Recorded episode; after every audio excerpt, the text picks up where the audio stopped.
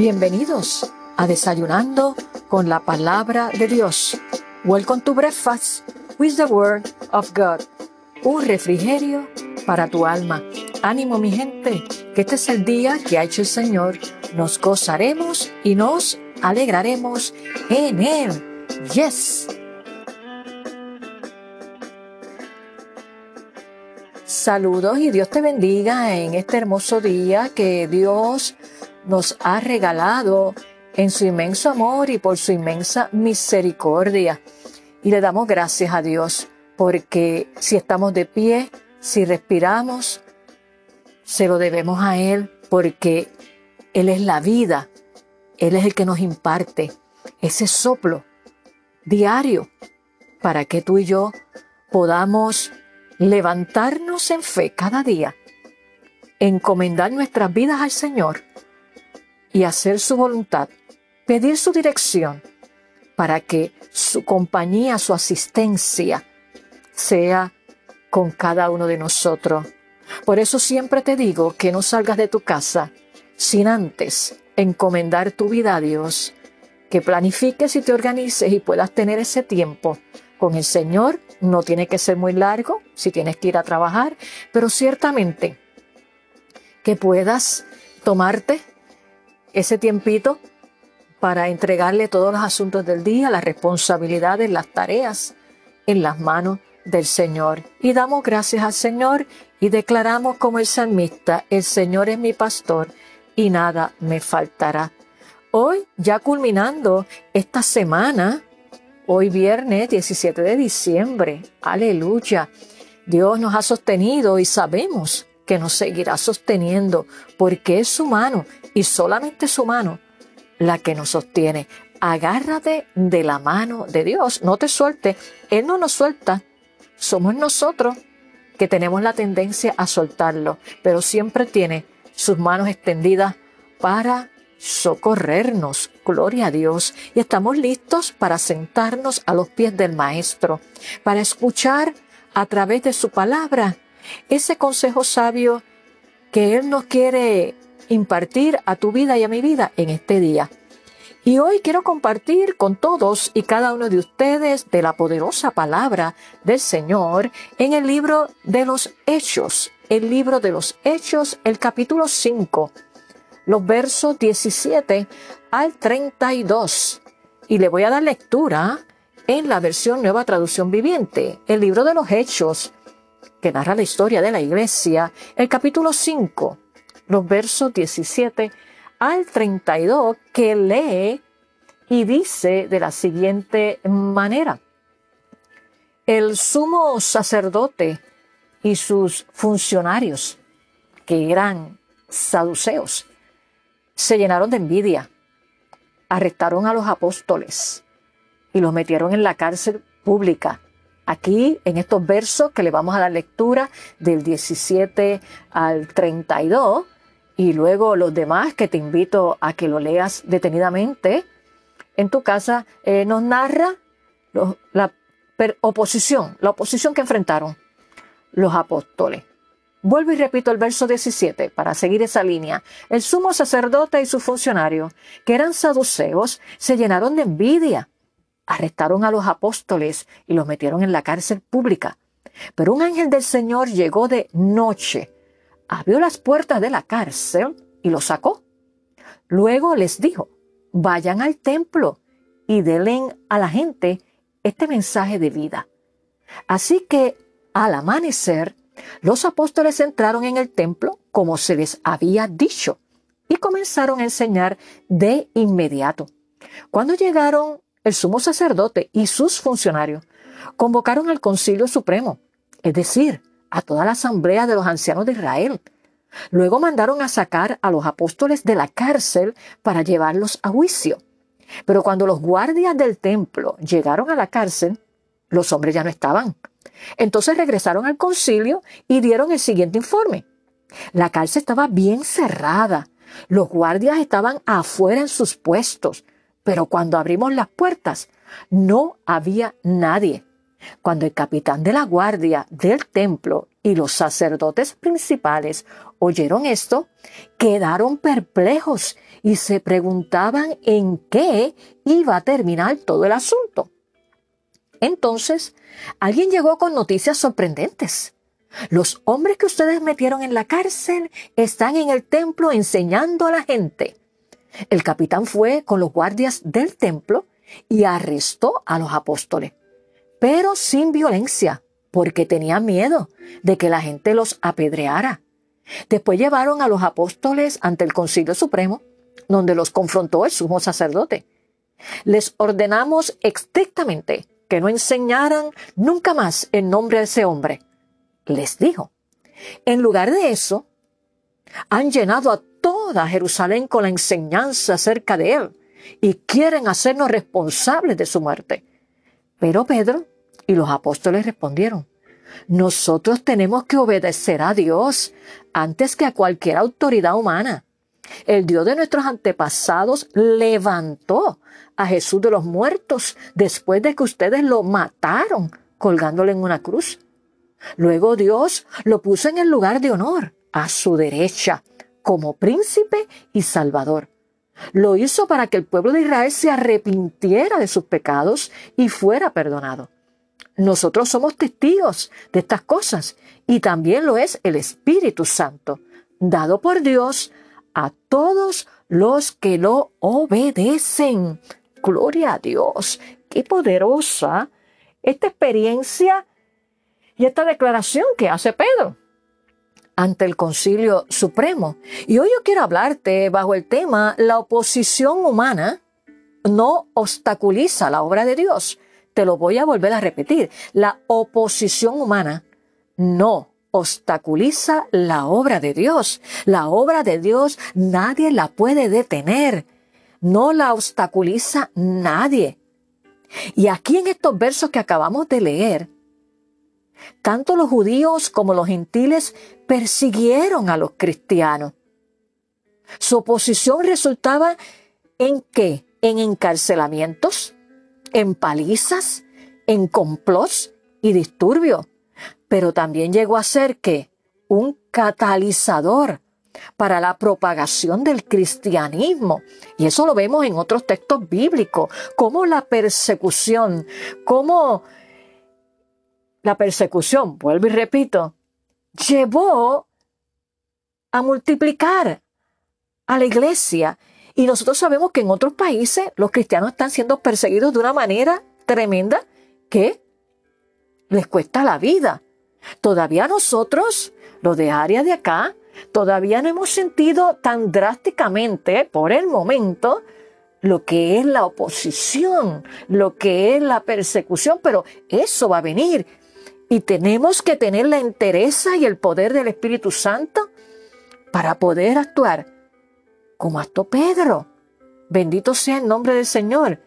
El crecimiento durante los tiempos de opresión, ¿qué pasó? Mostró que el cristianismo no era obra de hombre, sino de Dios.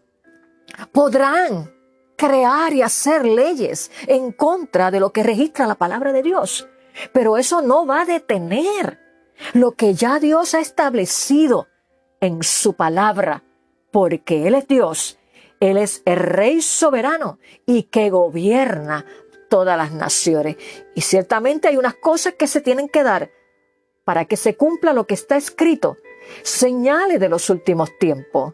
Pero está de cada hijo de Dios, que está sumergido en la presencia de Dios, que vive en línea con la palabra de Dios y que tiene sus sentidos ejercitados. Va a conocer los tiempos, va a ser entendido en los tiempos y va a sumergirse más en la presencia de Dios para poder estar firme en medio de la persecución, en medio de la oposición.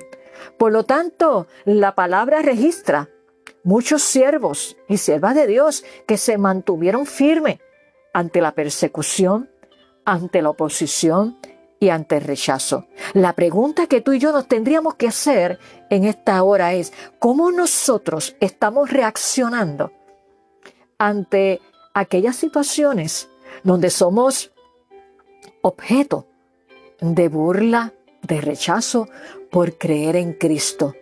Que esta experiencia que tuvieron los apóstoles sea una que nos enseñe a nosotros a afirmar nuestros pasos en Cristo Jesús, no importa la oposición, no importa la persecución. Óyeme, pero para eso nuestras lámparas tienen que estar llenas de aceite y tenemos que estar conectados a la vid con Jesús para que aunque soplen los vientos contrarios, ya sea de oposición, de persecución o de la naturaleza que sea, nosotros podemos con entereza, con convicción y con determinación decir, es necesario obedecer a Dios antes que a los hombres. Aleluya. Todo aquello que se antepone a los valores y principios éticos y morales que registra la palabra de Dios, los verdaderos discípulos de Jesús, los verdaderos hijos de Dios, no nos confabulamos y no cedemos a eso. Hay unas cosas que están establecidas que no son negociables. Bendito sea el nombre del Señor y la oposición no obstaculiza la obra de Dios. Gloria a Dios. Y sabes qué? Que aunque los apóstoles recibieron poder para hacer milagros y predicar con valor como le estaban haciendo, y experimentaron la presencia de Dios en su vida, no estaban exentos del odio y la persecución, como tampoco nosotros en el día de hoy, los hijos de Dios, estamos exentos ni del odio, ni de la persecución, ni de la traición, ni de la burla, ni del rechazo, y la lista es extensa. Ellos, los apóstoles, fueron encarcelados, golpeados y calumniados por los líderes de la comunidad. Bendito sea el nombre del Señor. ¿Sabes qué? Que es bien importante que tú y yo tengamos claro que la fe en Dios no elimina los problemas, te lo voy a volver a repetir. La fe en nuestro amado Señor y Salvador Jesucristo no elimina los problemas. Pero, ¿sabes qué? Los hace menos inquietantes porque son vistos desde la perspectiva correcta. Cuando tú y yo tenemos visión espiritual, esa óptica de Dios, podemos ver los problemas que tú y yo atravesamos día a día, lo podemos ver desde la perspectiva correcta de Dios, que dice Él en su palabra en Romanos capítulo 8, que todo obrará para bien para aquellos que aman a Dios, para los que conforme a su propósito son llamados. Así que no esperes, no esperemos que todos respondan favorablemente cuando hablemos de nuestra fe en Cristo Jesús, porque habrá quienes tengan envidia o temor o se sientan atacados. Esa es la triste realidad que no todos van a aceptar el regalo de la salvación. Es una decisión bien, bien personal que cada decisión, ya sea que se acepte o se rechace, tiene unos resultados, tiene unas consecuencias. Bendito sea el nombre del Señor. Por lo tanto, va a haber gente que va a reaccionar de forma negativa. Eh, yo he tenido esa experiencia y la tuve en España cuando fui a, allá a Valladolid y Barcelona en el 1991-92 por ahí. Ha llovido, claro que sí. Y me recuerdo que distribuyendo folletos tratados, como le decimos a algunos, me rompieron uno en mi misma presencia. Yo bendije a la persona y yo digo, la persona se lo perdió.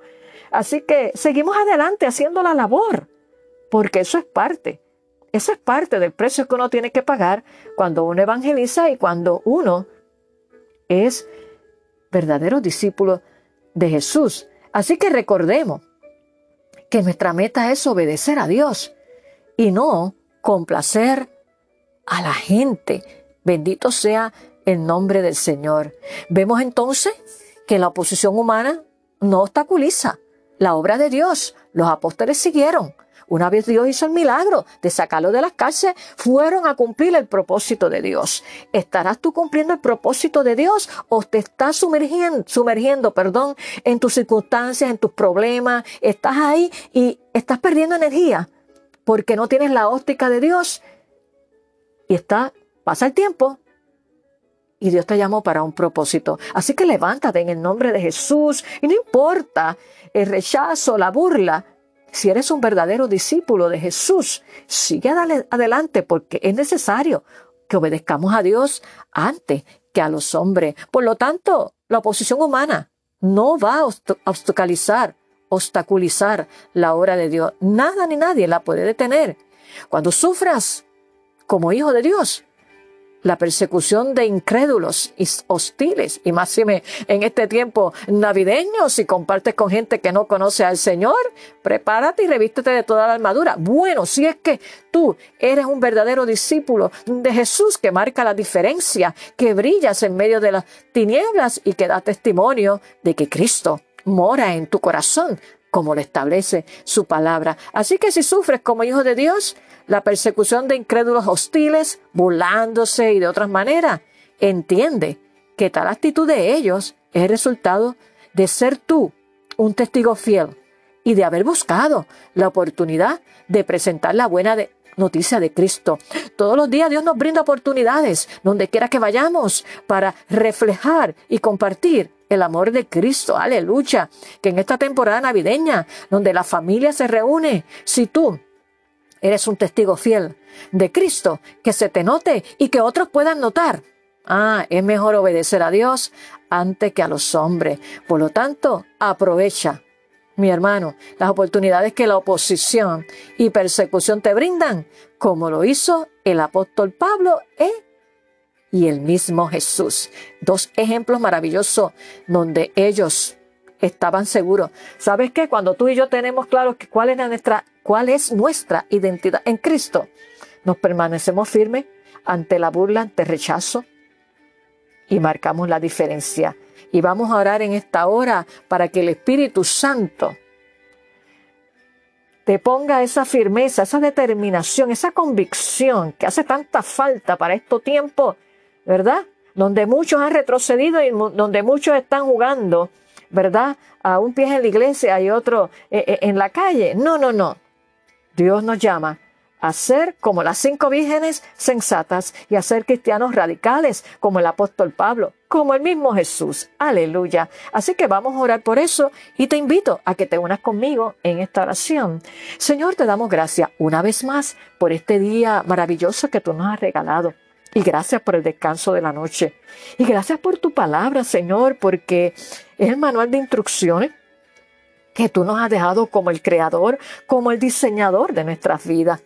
En esta hora, qué tan importante, Señor, que tú nos llamas a cada uno de tus hijos, Señor. A ser cristianos radicales, Señor. A declarar como declaró el apóstol Pablo, no me avergüenzo del Evangelio porque es poder de Dios. Señor, que podamos enfrentar las persecuciones, las burlas, la hostilidad de aquellos que viven en ignorancia, Señor, a la verdad tuya del Evangelio, que podamos nosotros marcar la diferencia, mi Dios amado, y que nada de eso, Señor, nos haga, Señor, desviarnos del camino.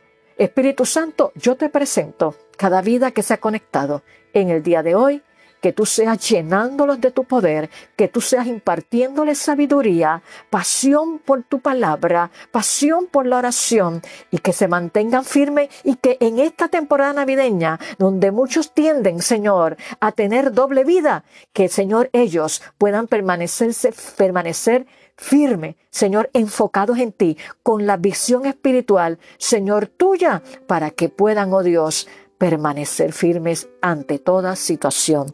Gracias Señor, porque en ti somos más que vencedores. Oramos en el nombre que es sobre todo nombre, en el nombre de Jesús.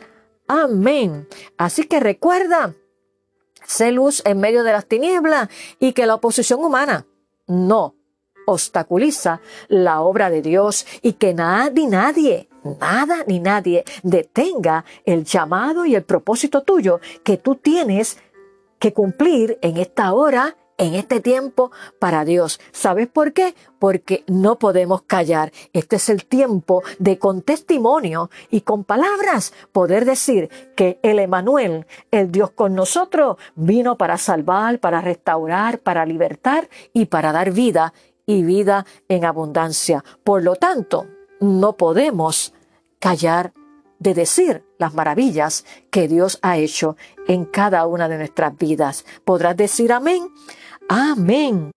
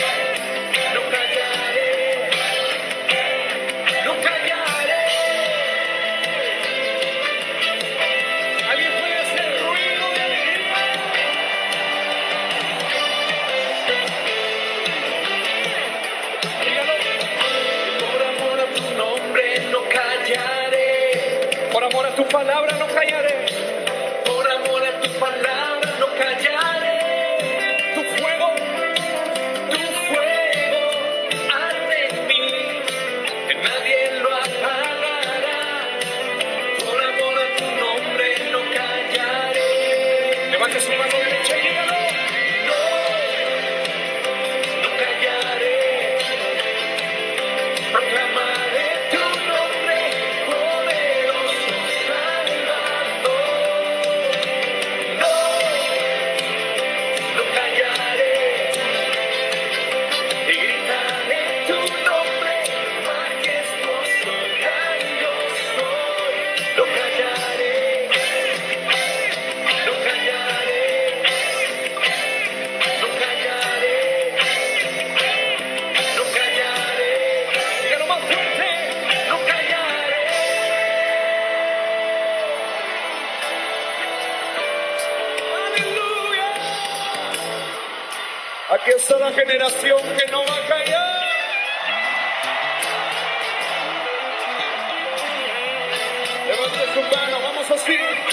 No puedo callar.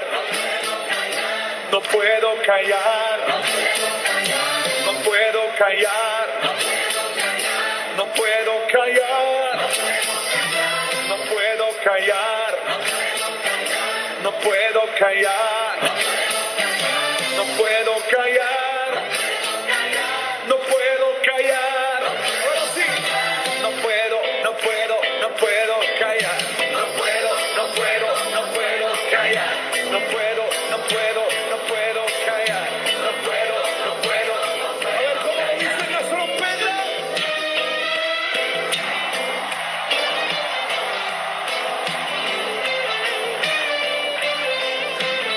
Sportsman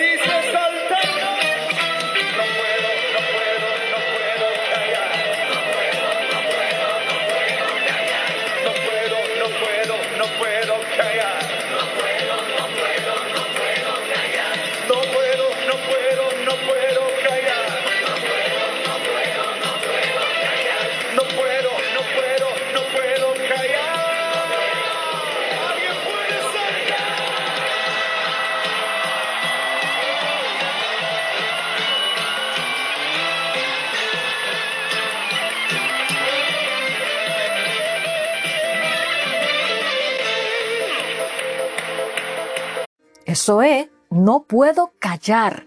Aleluya. Ese era el tema de esta alabanza en labio de la agrupación de Miel San Marcos. Aleluya, desde Guatemala.